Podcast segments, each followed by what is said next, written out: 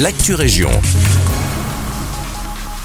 Bonjour à tous, ici Guillaume. Réouverture de la plaine de jeu du Bois des Rêves. Les travaux de drainage sont terminés à Louvain-la-Neuve. Selon Sudinfo, après plusieurs mois de fermeture et de travaux pour corriger des problèmes de sol, la plaine est à nouveau accessible aux enfants et à leurs familles.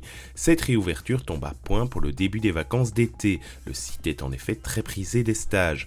Une question subsiste pourtant, que deviendra l'ancienne plaine de jeu très appréciée des familles? Une pétition circule pour la garder et faire coexister les deux endroits. Cette dernière a récolté plus de 700 signatures.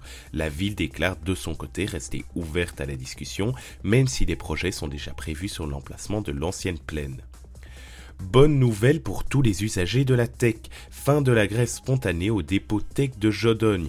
Selon nos confrères de la RTBF, le mouvement d'humeur lancé mercredi par le personnel du dépôt tech de Jodogne a pris fin aujourd'hui. Le dialogue a repris entre les différentes parties et un accord est sorti de la réunion de concertation locale organisée jeudi entre la direction et les représentants syndicaux.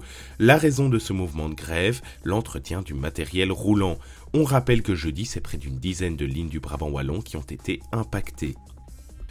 Lucrèce Borgia investit l'abbaye de Villers-la-Ville à partir du 13 juillet et ce jusqu'au 5 août. La pièce de théâtre de Victor Hugo sera jouée sur les planches de l'abbaye.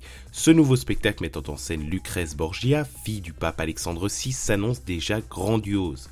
Personnage fort, intrigue captivante, émotion, action et mélange des genres avec la présence d'une chanteuse lyrique.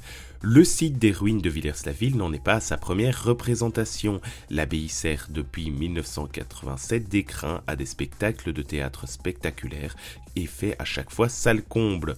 Pour réserver sa place, rendez-vous sur deldiffusion.be. C'est la fin de cette merci de nous écouter et un agréable vendredi avec nous.